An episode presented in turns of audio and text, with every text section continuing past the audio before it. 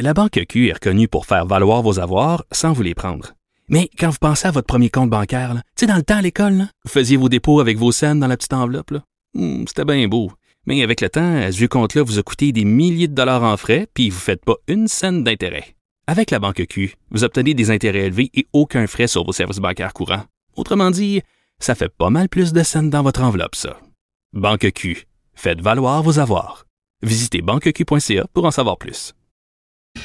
Alors, il y a quelques semaines de ça, sur les ondes de Cube Radio, j'avais reçu euh, le journaliste Marc-André Sabourin. Il venait nous présenter son documentaire Bitch, une incursion dans la manosphère, parce que ce documentaire était présenté à ce moment-là euh, au Festival du cinéma de Québec. Ben là, son documentaire va être présenté à Télé-Québec, dont tout le monde va pouvoir le voir. C'est présenté donc le 16 octobre à 20h.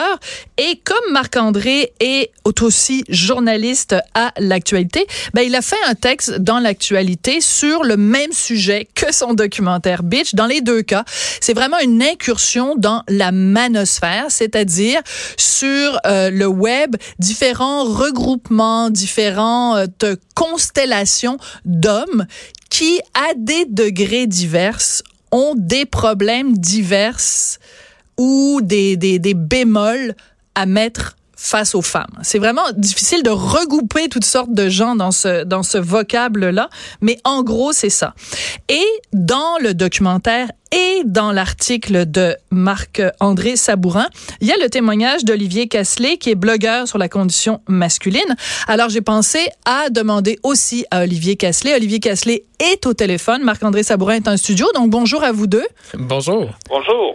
Alors, Marc-André, je vais commencer euh, avec toi. Qu'est-ce, juste pour resituer pour tout le monde, euh, ton, ton documentaire, vraiment un titre accrocheur, Bitch, ça laisse sous-entendre qu'il y a sur le web donc plein d'hommes qui, qui, grenouillent et qui complotent parce qu'ils haïssent les femmes au point de les tuer. Euh, oui, mais déjà là, il faut mettre des nuances. Ce sont évidemment pas tous les hommes qui veulent tuer les femmes. Loin de là, on parle d'une infime minorité dans la manosphère qui tiennent des propos violents, haineux envers les femmes, et d'une infime minorité, encore plus petite minorité qui sont qui ont passé à l'acte. On peut penser à Alec Minassian euh, à Toronto, qui est un, célibataire involontaire, l'un des groupes de la manosphère. Mais c'est ça. La manosphère, ce sont euh, c'est une série de groupes Facebook, de forums, de pages web où des hommes parlent de leurs problèmes avec les femmes ou avec le féminisme aussi. Donc c'est pas nécessairement avec les femmes en, soi, mais ça peut être juste avec le concept du féminisme. C'est le cas d'Olivier, puis il va pouvoir nous l'expliquer. Euh, et ce que j'ai voulu faire, moi, en plongeant dans cet univers-là, ben, un, ce qu'il faut dire, c'est... Euh, moi, j'ai découvert ce, ce, ce, milieu-là par les incels, comme bien des gens. Euh, c'est euh, l'attentat au camion bélier, involontaire. C'est l'attentat au camion bélier en 2018 à Toronto qui m'a intéressé au sujet. Au début, je m'intéressais uniquement aux incels, mais plus j'avançais, plus je réalisais qu'il y avait d'autres d'autres groupes. J'aime pas le terme groupe là, mais d'autres groupes euh, d'hommes qui euh, utilisaient parfois le même le même vocabulaire, les mêmes arguments, euh, qui qui qui eux aussi évoluaient sur le web. Et c'est là que j'ai découvert la manosphère, donc qui est quelque chose de beaucoup plus gros beaucoup plus large. Euh, et la première chose qui nous frappe, c'est triste lorsqu'on plonge dans cet univers-là, c'est la, la, la, violence verbale, la mhm. haine euh, qui est véhiculée envers les femmes. Euh, il y a beaucoup de médias qui ont écrit sur la manosphère, surtout en anglais, et très souvent, ces médias-là s'arrêtaient à ça, à la violence, à la haine. Moi, j'ai passé cinq mois à explorer la manosphère, et mon objectif, justement, c'était d'aller bien au-delà de la mhm. Et les propos que les hommes à qui j'ai donné, à, à qui je donne la parole dans le reportage et dans le documentaire, ce sont tous des hommes articulés, euh, des hommes non violents, qui nous expliquent pourquoi ils en sont venus à adopter les opinions qu'ils ont aujourd'hui. J'avais vraiment une démarche de compréhension. Oui, et je tiens à citer un extrait de ton texte qui est publié donc dans le magazine L'actualité de, de cette semaine. Tu as dit, j'ai découvert des véritables groupes de soutien, des hommes se retrouvent pour se confier. J'ai lu des commentaires nuancés, des opinions réfléchies. Et la phrase qui, moi, me touche le plus, j'ai vu la détresse et des hommes à la recherche d'une solution, d'une explication ou d'un coupable à blâmer, mais ça c'est vraiment à l'extrême. Donc Olivier, je vous donne la parole. Vous, comment vous vous situez par rapport à tout ça? Donc vous avez manifestement, euh, je le sais parce qu'on on, se côtoie sur le web depuis longtemps, vous avez des, des, des bémols à émettre face au féminisme, mais vous êtes pas, vous prenez pas d'aucune façon la violence envers les femmes. Ben non, pas du tout. Et d'ailleurs, je ne me sens absolument pas. Euh, concerné ou englobé par euh, toute cette problématique que certains hommes ont envers les femmes. Moi, mes relations avec les femmes sont, extrêmement pacifiques. Euh, j'ai de belles amitiés féminines, j'ai eu de belles relations amoureuses. Euh, sur le plan professionnel, dans mon travail, je m'entends très bien avec les femmes. Alors, je me, je me retrouve absolument pas euh, dans cette espèce de nébuleuse là euh, de, de, de, misogynie parce que je vous dirais que depuis que ce, ce documentaire a été annoncé, je regarde la médiatisation qui mhm. s'est faite autour et c'est extrêmement inquiétant en ce sens que le documentaire en lui-même n'est pas descendu en flammes, au contraire. Mais les participants, par contre, on est amalgamés d'une manière qui est assez inquiétante et déroutante, en ce sens que, euh, comme euh, Marc-André l'a déjà expliqué, il y a quatre blocs mhm. à son documentaire. On commence avec les pick-up artists, qui sont des espèces de conseillers techniques en séduction. Ils, ont l'air tout à fait inoffensifs. Et puis, bon, si, euh, en suivant leurs conseils, des hommes euh, se rendent heureux et rendent heureuses des femmes, euh, moi, j'ai aucun problème avec ça. Il y a le MGTOW, qui est un men going their own way. Alors ça, c'est des hommes qui ont renoncé aux relations amoureuses. Ils sont ils sont aigris, ils sont mhm. amers, et puis le, le Mectar là, qui témoigne, qui est un bonhomme très articulé, comme le souligne euh, Marc-André, euh, je sens de l'amertume de sa part, mais de la haine, pas du tout.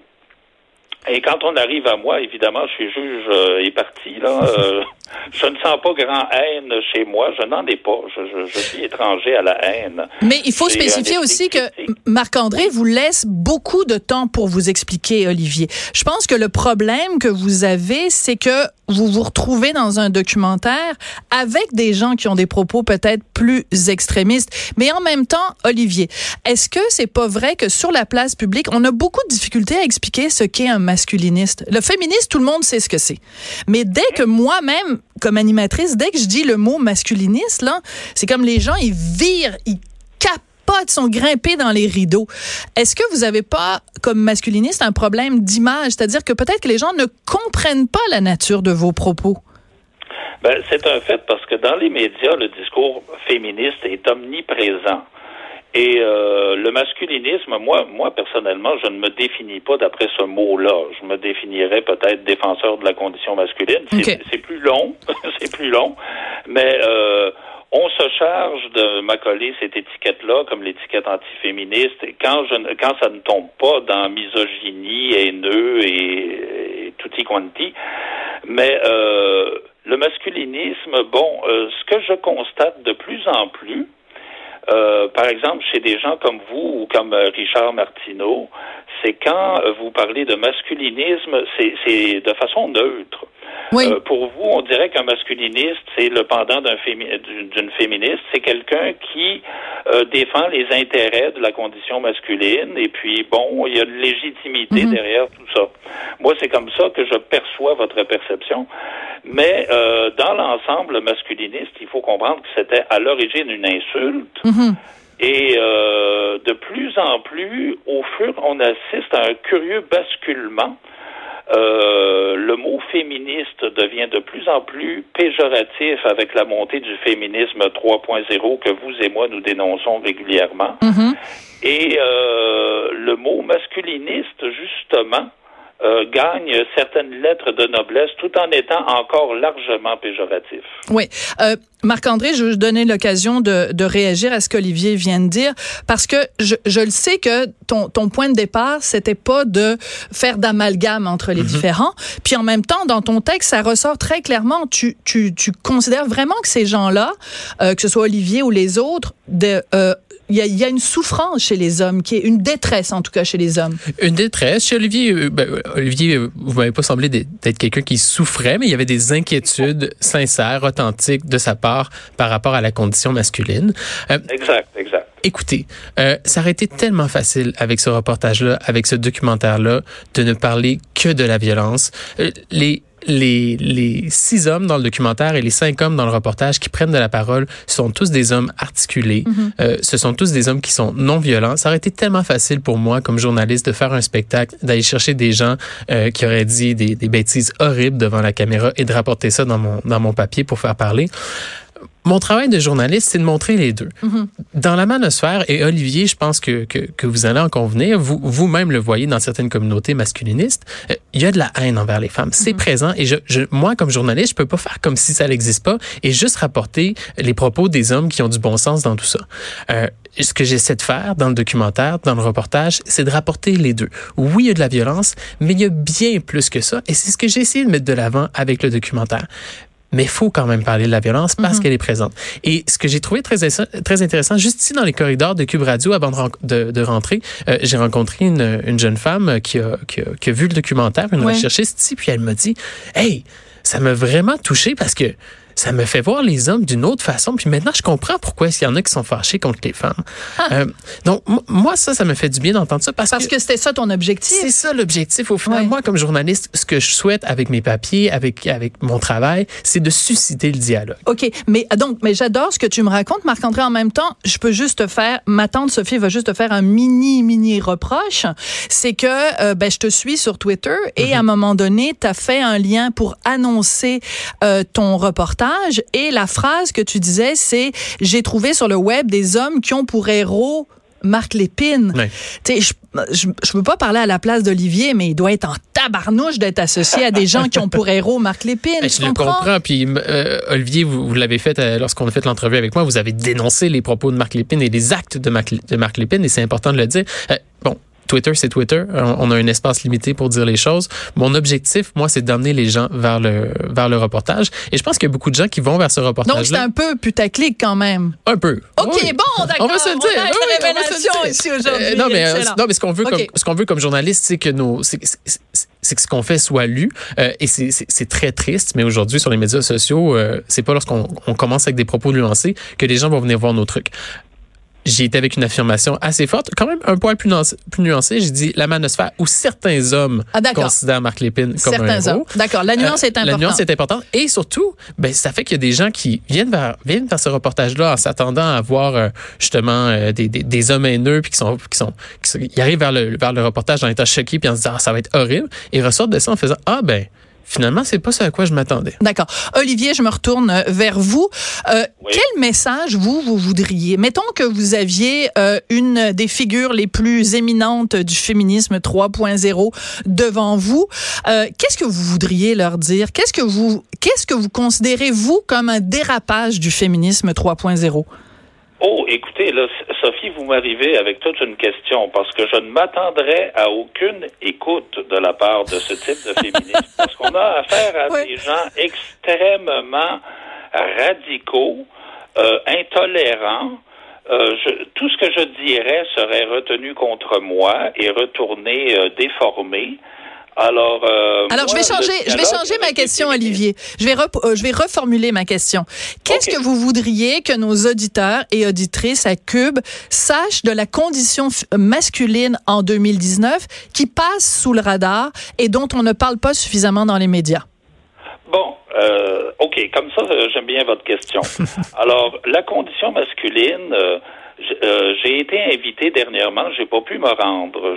J'avais un conflit d'horaire à une émission de zone libre où il était, le thème m'aurait intéressé parce que le thème était l'homme québécois est-il en crise? Hmm. Alors, à mon sens, l'homme québécois, qu'il soit québécois ou pas, depuis la nuit des temps, est en crise. La femme, euh, depuis la nuit des temps, est en crise. L'humanité, depuis la nuit des temps, est en crise. C'est une, une, facette de la condition humaine d'être en crise. Alors, le, le problème qu'il y a en ce moment au Québec et en Occident en général avec la condition masculine, c'est qu'après 50 ans de féminisme militant, quand les femmes sont en crise, on dit oh, il faut les aider, il faut vraiment leur venir en aide, elles sont en crise.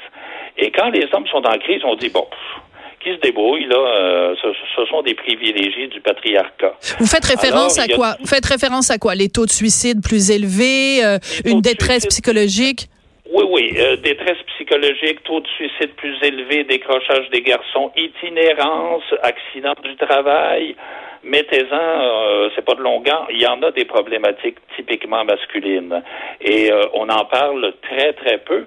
Puis quand on en parle, vous remarquerez, on a tendance à parler de problématiques. Quand les femmes ont des problèmes, on parle de femmes. Quand les hommes sont majoritaires à avoir des, problèmes, on parle de problématiques, on, dirait qu'on dégenrise, passez-moi le néologisme, mhm. qu'on dégenrise la, situation et on, objectivise et puis on oublie euh, de, spécifier que ce sont des hommes. C'est sûr que dans le cas du suicide et du décrochage, on n'a pas le choix. Là. Mhm. Hein, les chiffres sont patents mais euh, on a on a tout un travail de sensibilisation et quand je dénonce le féminisme, je vous arrive avec un exemple très très concret. En 2004, un nommé Gilles Rondeau est arrivé avec un rapport. Mm-hmm.